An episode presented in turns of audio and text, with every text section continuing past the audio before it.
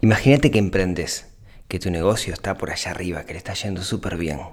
Empiezan a pasar un montón de cosas, tomas decisiones equivocadas y cuando te querés acordar, no solo te fundiste, sino que tenés una deuda y tenés que recuperarte. Esa es una historia, es la historia de Joaquín, una historia de verdad, de la cual vamos a hablar hoy en este episodio. Un, dos, tres, cuatro.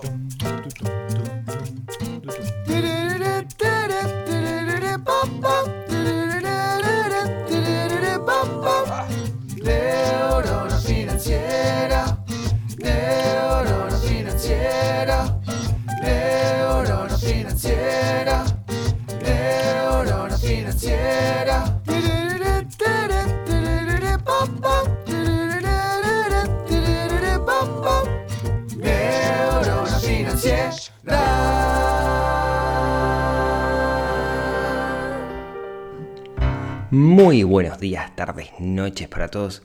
Bienvenidos a un nuevo episodio del podcast de Neurona Financiera, este podcast, este movimiento donde estamos trabajando en desarrollar esa inteligencia financiera que tenemos un poquito dormida, que nadie nos entrena para que podamos desarrollar.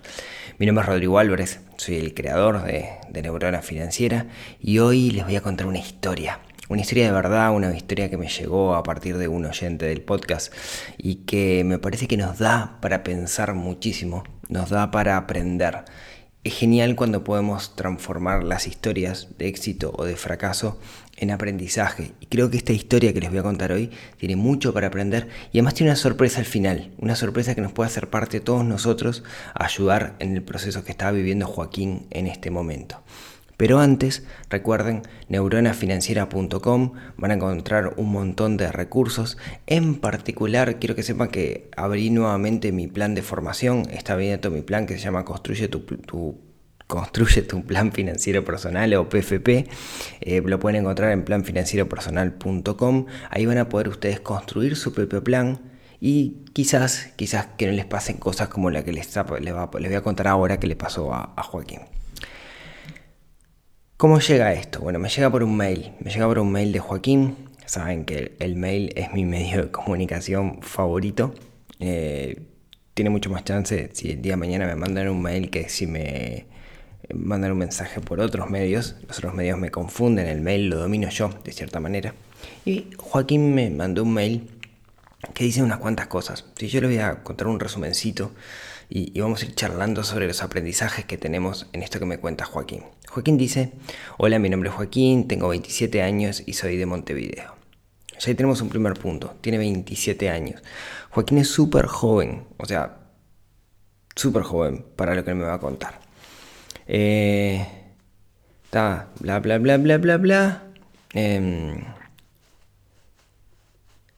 dice que estaba bastante feliz en este momento, no sé qué. Dice, eh, estoy convencido que habría que enseñar mucho más sobre emprendedurismo y finanzas personales en los liceos para realmente darle una educación integral a los emprendedores del futuro. Totalmente de acuerdo. Hace más o menos un año te estaba escribiendo un mail. Te contaba que tuve un negocio, un negocio local de comida llamado Cosa Nostra. Nuestro emprendimiento empezó a rodar en agosto de 2016. Se basaba en tener una cocina, basado todo nuestro canal de ventas en pedido ya empezó funcionando muy bien. Eh, crecíamos sin parar. Yo era ex empleado de pedido ya, por lo que habían eh, negociado una comisión mejor. Además conocía a la perfección el sistema de pedido ya por haber trabajado ahí. Y acá quiero hacer un, un apunte. Joaquín lo que me está contando es que emprendió, no lo dice, pero emprendió con un socio que tenía más conocimiento en, en el producto, ¿sí? tenía más conocimiento en la parte de la cocina y él lo que tenía era conocimiento de la plataforma de venta, que es Pedido Ya. Como trabajó adentro de Pedido Ya, conocía bastante bien cómo hilar y cómo tener ciertas ventajas, inclusive una, un, un descuento. Sin duda, en este proyecto, eso es una, una, fortaleza, ¿no? Es una fortaleza conocer cómo funciona la, la plataforma, tu socio estratégico lo dominas muy bien. Ahora, no es el producto en sí, sino que conoces el canal de venta. El producto estaba dado por otra persona. Estaba dado en particular por alguien que era que cocinaba, el que tenía el conocimiento técnico de lo que había que hacer. A los tres meses de haber abierto, o sea, nada, tuvimos que mudarnos por un problema en la extracción del aire de la cocina. Esto para un negocio que recién comienza, por más bien que le vaya, es dramático, ya que no habíamos terminado de ponernos de pie y nos dimos un buen golpe. Tuvimos que recurrir un préstamo, endeudarnos por más de 15 mil dólares para afrontar gastos, mudanza, sueldos, reforma, alquileres, BPS y un montón de gastos más mientras estábamos cerrados.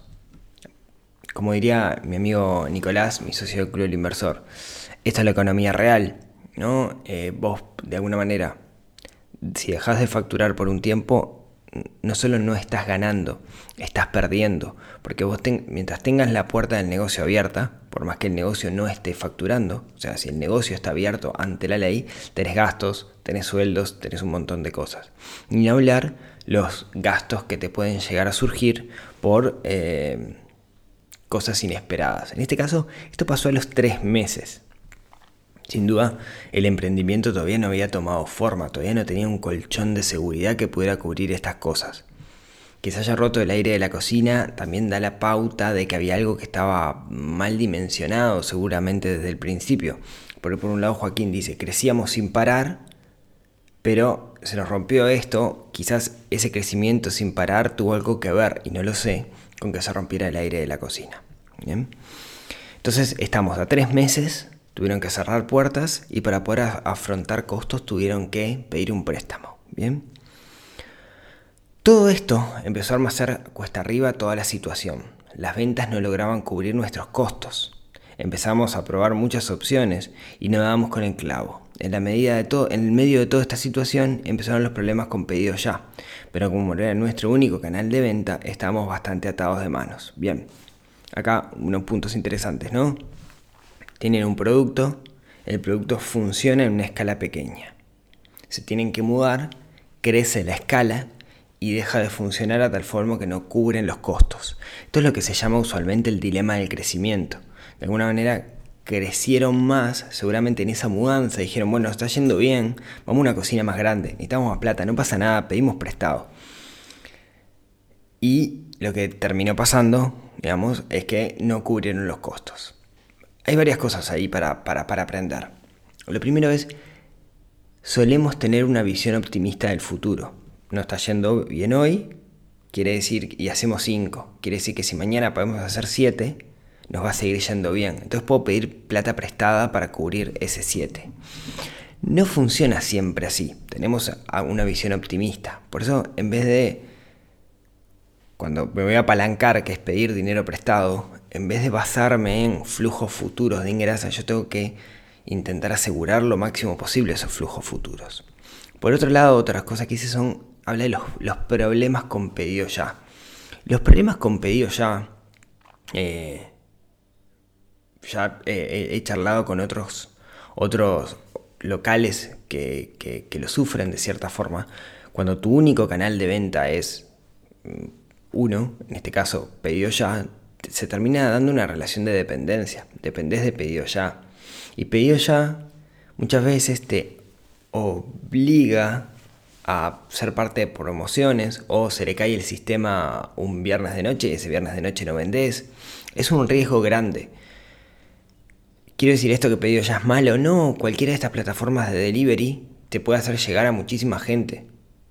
Pero tenés una relación de dependencia sin darte cuenta y estás dependiendo de un tercero. Y si ese tercero se cae, no hay nada que vos puedas hacer. No tenés control sobre eso. Y eso lo tenemos que tener en cuenta cuando utilizamos canales externos. Bueno, sigo con el mail. Para ir resumiendo, dos años después, en junio de 2018, ¿se acuerdan que esto había abierto en agosto de 2016? Tuvimos que cerrar nuestras puertas. Con una deuda acumulada de más de 100 mil dólares mi socio me abandonó en la tarea de pagar las deudas y desde entonces yo llevo pago más de 25 mil dólares, con mucho trabajo y sacrificio. Estuve viviendo en Nueva Zelanda por un año, ahorrando y mandando dinero y trabajando acá en Uruguay para poder seguir pagando. Bien, varias cosas acá sumamente interesantes. Primero, esto habla súper bien de Joaquín. O sea, Joaquín es una persona honorable. Parecería que su socio no lo es, porque tiró la bomba de humo y desapareció. Seguramente haya más cosas que no sabemos dentro de esta historia o cómo se dio la relación. Pero en un momento se dieron cuenta que la cosa no estaba funcionando, tenían un pasivo enorme, hicieron un parate con esa deuda grande que, se les generó. ¿bien? Que 100 mil dólares que es bastante dinero. Joaquín hoy está trabajando a destajo, recuerden, 27 años, o sea, este empezó cuando tenía 25, para poder hacerse cargo de, esa deuda que quedó ahí, lo que habla muy bien de él. ¿sí? No conozco personalmente a Joaquín, pero me cae súper bien por todo esto que me está contando. Te cuento toda esta historia porque quiero ayudar a que otros emprendedores no cometan los mismos errores que yo. Después de mucho tiempo de pensarlo, me di cuenta de cuatro grandes errores que cometí. Primero, asociarme a alguien por dinero y no por convicciones. Y acá quiero sí hacer algunos apuntes sobre las lecciones que Joaquín nos está dando, con las cuales estoy totalmente de acuerdo. De hecho, hay un capítulo hace unos capítulos que habla de los acuerdos de, de socios. Yo les comentaba en ese capítulo que dos socios, a mi entender, o la cantidad de socios que sean, tienen que estar en un proyecto cuando tienen valores y visiones similares sobre ese proyecto. Hago una distinción. Cuando digo valores, me refiero a una forma de ver el mundo similar. Si uno es, no sé, eh, está de acuerdo en que hay que evadir impuestos y el otro no está de acuerdo, ahí hay un valor que está distinto. Si uno está de acuerdo en tener empleados en negro y el otro no, hay valores que son distintos. Y eso lleva al fracaso. Entonces me parece que los socios siempre tienen que tener alineados esos valores. Obviamente es difícil que estén 100% los valores alineados, pero tenemos que buscar un equilibrio entre, entre esos valores. eso es lo primero, valores. Y después lo otro es tienen que tener una visión igual. Y la visión es el para qué del negocio. Yo creo que un negocio tiene que tener un para qué muy claro, un propósito. Y el propósito nunca puede ser gastar, ganar dinero. El propósito tiene que estar asociado a algo mucho más loable, algo mucho más motivador. Si tiene que tener un objetivo que no sea ganar plata. Ganar plata es una consecuencia de poder cumplir ese objetivo. Si no, está, si no nos sentamos entre los socios a hablar y charlar de cuál es el objetivo de este emprendimiento y cada uno piensa lo suyo, eso es pan para hoy, hambre para mañana. Está destinado a que fracase ese, emprendimiento probablemente. ¿sí? Entonces me parece que ahí em, hay, un primer punto y que tiene mucha, mucha razón Joaquín en lo que nos está diciendo y nos está enseñando. Así que gracias por eso Joaquín. Acá un punto que le seguí charlando con Joaquín que no está en, los, estos cuatro puntos que Joaquín quiere eh, recalcar y enseñarnos, que es la figura societaria. ¿sí? Cuando uno construye una sociedad, cuando uno construye una empresa, hay distintos tipos de figuras societarias que puede formar aquí en Uruguay o en cualquier parte del mundo. En particular puede ser una sociedad anónima, puede ser una sociedad de responsabilidad limitada, puede ser una sociedad de hecho, puede ser una SAS, que es una sociedad anónima simplificada, que es algo relativamente nuevo.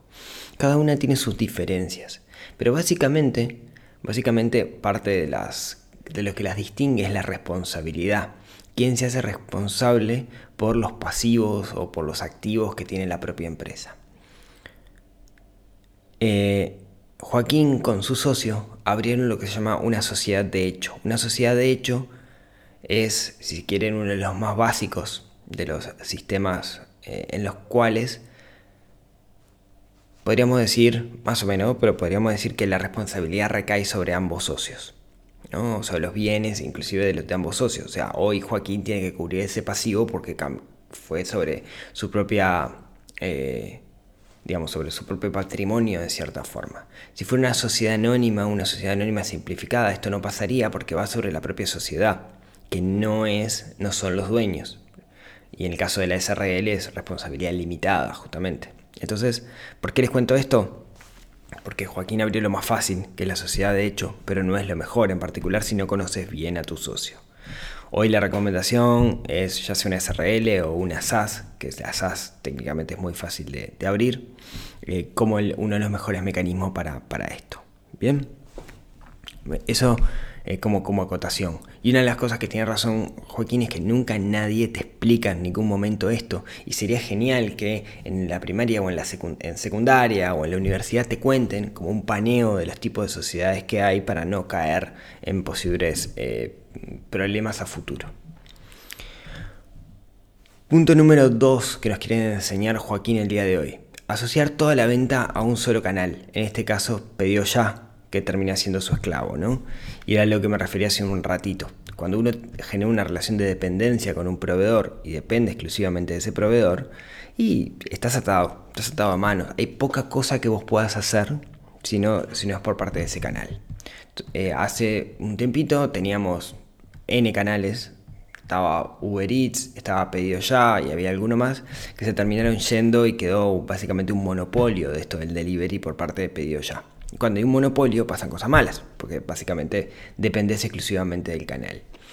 ¿Se puede luchar contra esto? Bueno, sí, tener un canal propio, tener tu propio delivery y tus eh, clientes habituales de cierta forma que se acostumbren, que es mejor eh, que te llamen a vos directamente para que les mandes el producto que hacerlo por, por pedido ya que se pierde todos los beneficios para el cliente que da pedido ya, el seguimiento, etc. Entonces ahí hay un trabajo, me parece, por parte del comercio de ganarse la relación con el cliente, construir una relación independiente del canal, darle un valor agregado, que seguramente pedido ya te penalice si haces eso. Pero me parece interesante que si tenemos un comercio lo pensemos. En el caso de Joaquín no fue bueno porque no tenía margen de acción. No había nada que podía hacer para salir y soltar ese canal. Así que si ustedes tienen un canal solo de venta, cuidado. Sea pedido ya, sea Mercado Libre, o sea Amazon o el que sea, cuidado. De, hecho, les cuento una historia. Eh, hay, un producto que yo lo quiero mucho, el producto, porque vi el, proceso de construcción, donde yo lo descubrí por Mercado Libre, pero en realidad tiene su propio e-commerce. Y hoy yo ese producto, cuando lo requiero, lo que voy es al e-commerce. ¿Por qué? Porque construí una relación con la marca. Y la construcción de la relación con la marca no la construyo a partir de, de Mercado Libre, sino la construyo de la marca en sí. ¿Cómo? Con el packaging, con el regalito que me manda cuando compro el producto, con la encuesta de satisfacción, etc. ¿sí? Entonces, construir relaciones con las marcas me parece que es clave para, eh, de alguna manera, escapar de estos canales monopólicos. Enseñanza número 3 que nos quiere dejar Joaquín. No cerrar el grifo cuando era necesario y seguir intentando. Y esa es complicada, ¿no? De nuevo, porque tenemos una visión optimista de futuro. Y fíjense, ellos siguieron pidiendo plata prestada o asumiendo compromisos porque veían que a futuro eh, esto iba a funcionar. Eso es lo que se llama, eh, no, sé cómo se llama, digamos, pero eh, Cialdini dice en su libro, siempre, disculpe que siempre traiga el Cialdini, pero para mí es una, eminencia en esto de la, persuasión y de por qué hacemos las cosas, que el, ser humano tiende a ser coherente consigo mismo y después que toma una decisión es muy complicado que se dé vuelta y haga otra cosa. En este caso, Joaquín y sus socios tenían la convicción de que habían puesto tanto esfuerzo que esto tenía que funcionar. Y nadie dice que tenga que funcionar en función del esfuerzo que nosotros le pongamos. Es una imagen un poco romántica. Si yo me esfuerzo mucho va a funcionar. No, en realidad no lo sabemos. Digamos, depende de mil factores externos. Entonces, está bien, el esfuerzo es lo único que nosotros nos podemos concentrar y tener un buen producto. Y ellos seguían reinvirtiendo porque tenían esa convicción, hasta que llegó un momento que dijeron no, y cuando miraron para atrás se dieron cuenta que tenían una deuda enorme, un pasivo enorme, esos 100 mil dólares que nos cuenta Joaquín. Y punto número 4 que nos quiere dejar Joaquín, que también me parece súper relevante, es entrar en un negocio que no era lo mío. Joaquín, ¿qué sabía? ¿Cómo funcionaba Pedido Ya? ¿Tenía ese conocimiento técnico? ¿Qué sabía de cocina? Parece que nada. Parece que nada. Entonces, ¿Por qué se metió en el negocio? Por plata, básicamente. Tenía una pasión relacionada a eso, tenía convicciones relacionadas a la cocina. Bueno, no lo sabemos en principio por esto que nos está contando, pero parece que no. Y me parece que es sumamente importante cuando nosotros nos metemos en un negocio que sea algo que realmente nos guste, que nos apasione, que, que nos genere placer. Idealmente, si sentimos que no estamos trabajando, si lo estamos disfrutando, es lo mejor, porque en realidad estoy haciendo cosas que, nos gustan. Y así es como deberíamos vivir la vida, ¿no? Haciendo cosas que, nos gustan. Y eso me parece una lección súper importante, ¿no? Tenemos que entrar en negocios que realmente disfrutemos. Ojo, hay gente que le gusta el concepto del negocio, estar adentro del negocio, estar en, la adrenalina, la dopamina que nos genera estar a las corridas con el negocio. Y está perfecto, no se puede juzgar. Hay gente que no. Hay gente que necesita hacer cosas que realmente le apasionen. Nosotros con Nico con, con, mi socio en el Club del Inversor, siempre charlamos de eso. A él le apasiona estar en el mojo, ensuciarse las manos de cierto sentido y estar arriba del negocio. Yo prefiero estar mucho más lejos. Me gustan sí los negocios, pero no, quiero estar metido adentro. Y, siempre tenemos esa, dicotomía que disfrutamos mucho cuando, cuando lo conversamos. Termina, termina Joaquín. Eh, bueno, hoy dice que está de alguna manera ordenando, eh, no leo, digamos, les cuento más o menos, eh, está ordenando sus, sus, finanzas, de cierta manera, un poco llevando un registro de gastos, está pudiendo ir asumiendo las deudas y pagando sus deudas. ¿sí? Me parece que, tenemos que estar súper agradecidos con Joaquín por esto que nos está contando.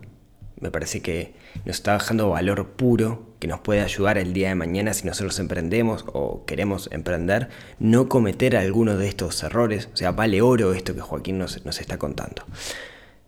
Ahora podemos ayudar a Joaquín. Creo que Joaquín ha demostrado Joaquín se llama Joaquín, ¿eh? No, no, no estoy inventando. Creo que Joaquín ha demostrado que es una persona sumamente honorable, eh, de, valores, de principios. Eh, el concepto de honor es un concepto que a mí me, parece sumamente interesante y me parece que Joaquín ha demostrado que, que tiene, que es una persona sumamente honorable, ¿no? Que, cumple su palabra, que está intentando cumplir su palabra y que, está capitalizando e hizo un proceso de meditación de, todo esto que pasó, a pesar de ser muy joven, ¿no? Tener 27 años, bueno, muy joven lo digo yo que tengo 40 y pico.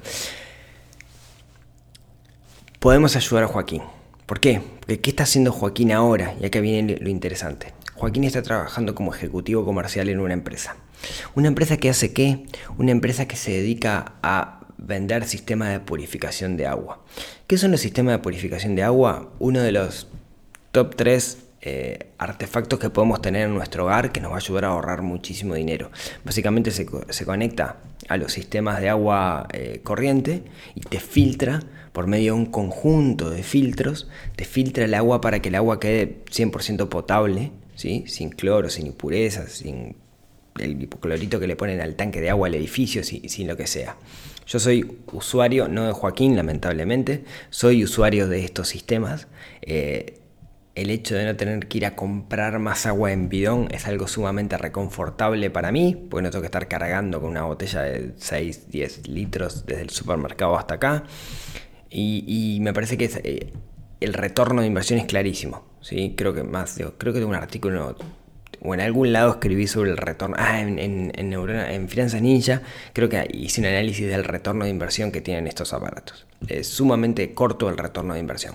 Así que, si hoy ustedes eh, les gustó esta historia y quieren agradecer a Joaquín y al mismo tiempo quieren hacer un consumo sumamente inteligente con respecto al agua que ustedes beben, eh, les voy a dejar en las notas del programa, neuronafinanciera.com barra 125, les voy a dejar el contacto de Joaquín para que se pongan en contacto con él y hagan algo inteligente que es comprar un purificador. Que el purificador, primero otra cosa, no tiene que ir arriba de la mesa así feo, sino que puede ir por abajo de la mesada, se conecta a la canilla y para vos es la misma canilla. O sea, venden una canilla que tiene dos palanquitas, agua purificada, agua no purificada, es genial.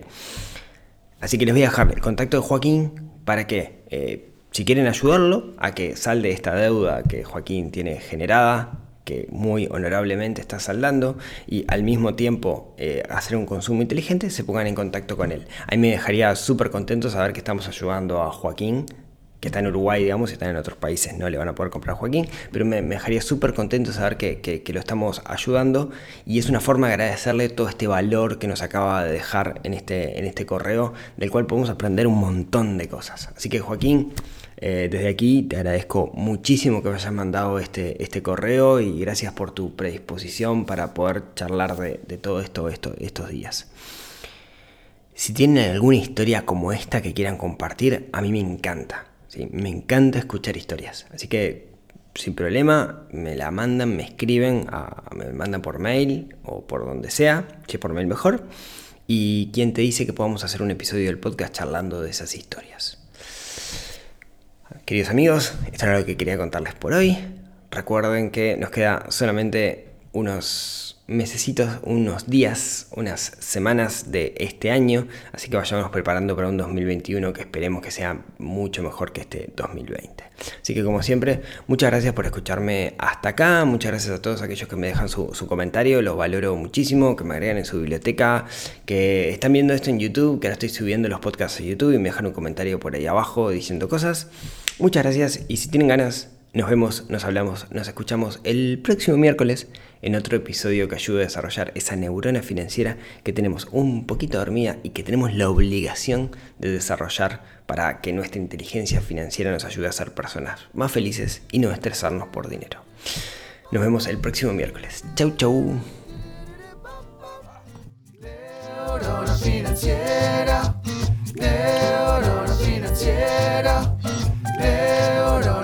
结